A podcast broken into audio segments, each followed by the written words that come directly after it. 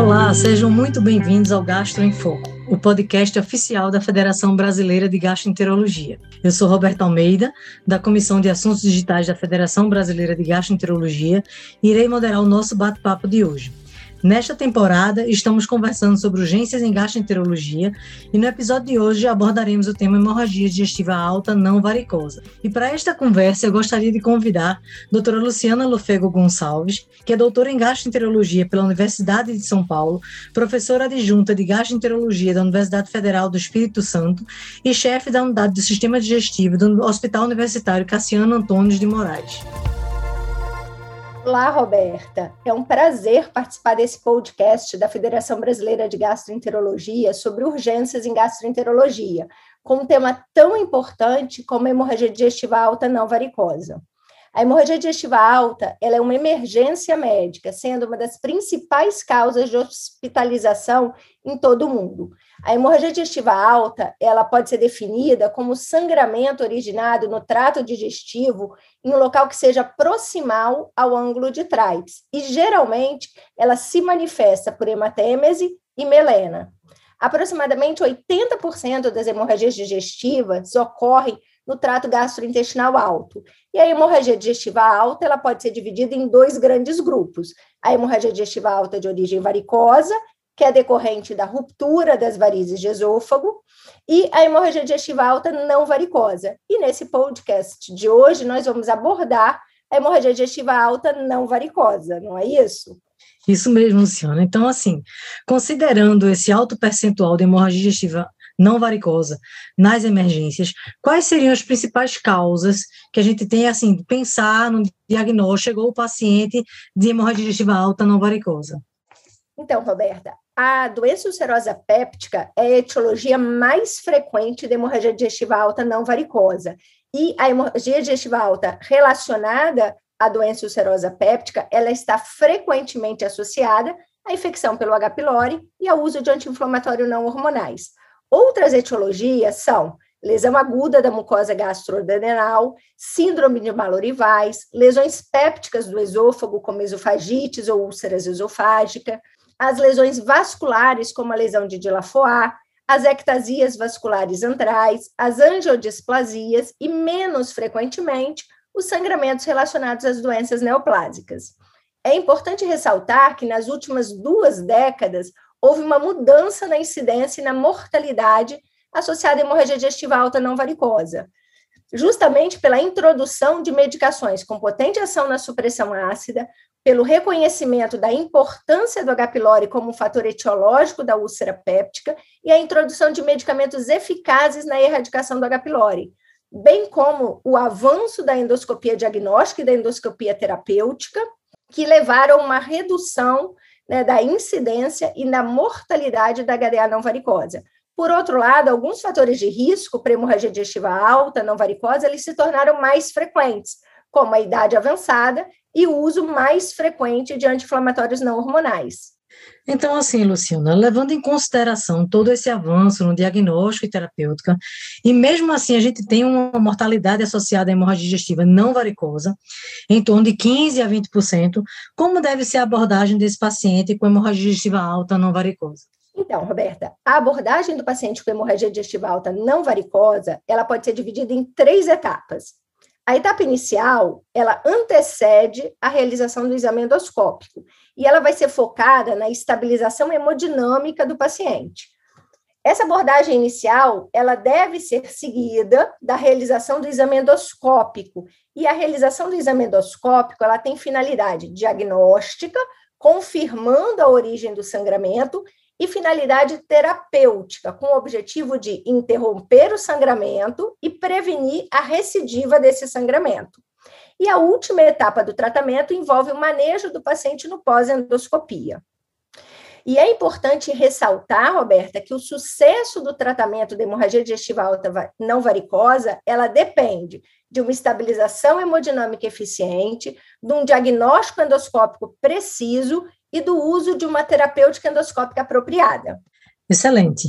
E assim, Luciana, nesse processo de diagnóstico e terapêutica, sabemos que existem vários scores, né, que podemos, assim, podem ser usados para a estratificação do risco dos pacientes com hemorragia digestiva alta não varicosa. Então, assim, diante disso, qual a importância a gente, a gente estratificar esse risco nessa etapa inicial do tratamento do paciente? Então, sem dúvida, a estratificação de risco é muito importante, Roberta. Essa estratificação de risco permite que a gente identifique aqueles pacientes que têm maior risco de ressangramento e maior mortalidade, e esses pacientes eles devem ser conduzidos preferencialmente em unidade de terapia intensiva e permite também que a gente identifique aqueles pacientes de baixo risco, que eles podem ter uma alta precoce da unidade é, de emergência e podem, inclusive, realizar a endoscopia ambulatorialmente. É, são vários scores é, de risco né, descritos na literatura. O score de Glasgow-Blackford ele é o mais utilizado, é o recomendado pelos consensos atuais, e ele é eficaz em predizer a necessidade de transfusão sanguínea, a necessidade de tratamento endoscópico e a mortalidade e é o score recomendado pela maior parte dos guidelines para definir a necessidade de manter aquele paciente em internação hospitalar. O score de Glasgow, Blackford, uma das principais vantagens dele é que ele é facilmente calculado com aplicativos de celular e ele utiliza no cálculo é, parâmetros é, fáceis, né, facilmente acessíveis. Então, ele utiliza dois parâmetros clínicos, que são a frequência cardíaca e a pressão arterial sistólica, dois parâmetros laboratoriais, que é a dosagem de ureia e a dosagem de hemoglobina, e dados da história clínica do paciente, que são o sexo, a presença ou ausência de melena na admissão, a presença ou ausência de síncope no exame físico inicial e a história de doença péptica ou de insuficiência cardíaca. Esses dados, então, eles são combinados num sistema de score que vai variar de 0 a 23 pontos. Um score menor ou igual a 1 é considerado um score de baixo risco, e esse paciente pode receber alta com segurança para a realização de uma endoscopia ambulatorial eletiva.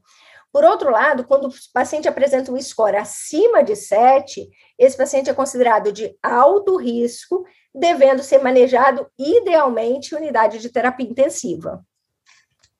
Certo. Então, assim, depois que a gente passa essa etapa de estratificação, como é que a gente deve fazer, como é que deve ser o manejo inicial desse paciente que chega na emergência, ou seja, que é admitido na emergência com suspeita de hemorragia digestiva alta não varicosa? Esse manejo inicial na emergência ele é de fundamental importância para o tratamento, Roberta.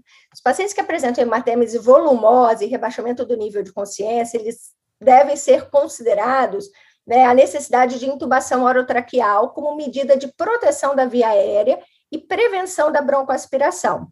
A ressuscitação volêmica desses pacientes, ela deve ser guiada pelos parâmetros hemodinâmicos do doente.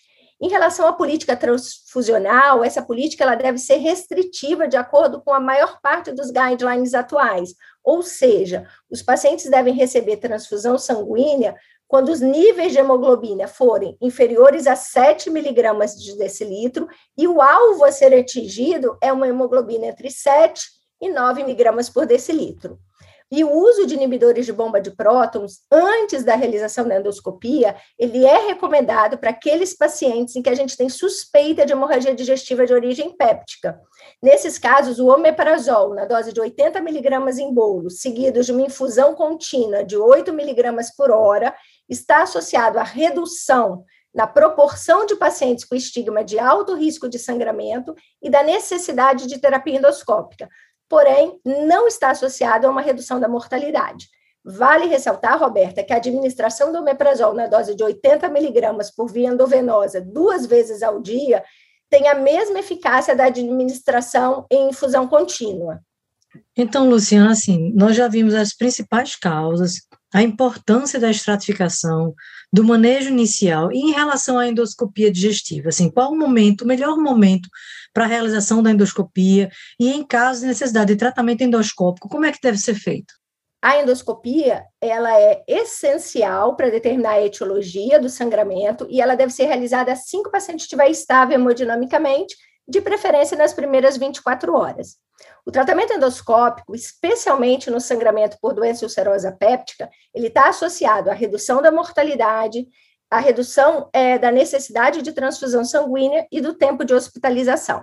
Nos casos de hemorragia digestiva por doença ulcerosa péptica, a classificação de Forrest é importante para guiar a necessidade de terapêutica endoscópica. Pacientes que apresentam, apresentam úlcera péptica com sangramento ativo, em jato ou em babação, que são classificados como Forrest 1A e 1B, respectivamente, e aqueles que apresentam úlcera com vaso visível, que são os Forrests 2A, apresentam alto risco de ressangramento nas primeiras 48, 72 horas e devem ser submetidos a tratamento endoscópico da lesão.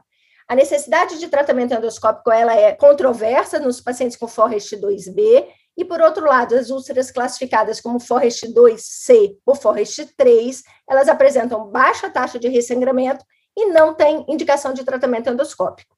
As principais modalidades de terapêutica endoscópica são a terapia térmica, como a eletrocoagulação bipolar ou HIT prober, a terapia mecânica com aplicação de clipes e a injeção de substâncias esclerosantes, como álcool absoluto ou adrenalina. E é a disponibilidade local desses recursos e a experiência do endoscopista com cada método é que vai orientar a escolha do melhor tratamento a ser realizado.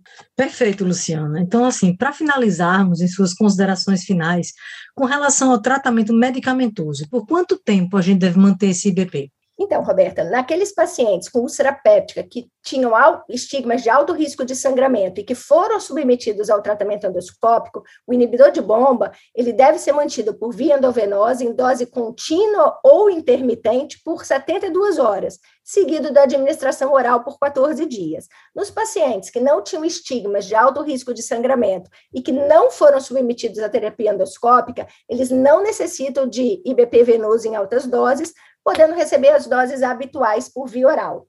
Antes de encerrar, Roberta, eu queria agradecer mais uma vez a oportunidade da FBG de participar com você desse podcast e dizer que foi um prazer enorme estar aqui com você hoje.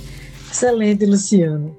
Então, assim, para encerrar o podcast de hoje, eu gostaria de agradecer muito a presença da doutora Luciana na gravação deste episódio, parabenizá-la pela excelente abordagem ao tema, então, prazer é nosso tê-la aqui. E lembrar a todos que quiserem se aprofundar neste assunto, a FBG disponibiliza no seu site, dentro da Universidade FBG, vários conteúdos referentes a este e outros temas de interesse do gastroenterologista, além do e-book com o tema deste podcast. O nosso site é o www www.fbg.org.br. Acessem. Obrigada e até a próxima. Apsen, o cuidado que transforma. Conheça o Quintal Apsen, um portal exclusivo para profissionais da saúde.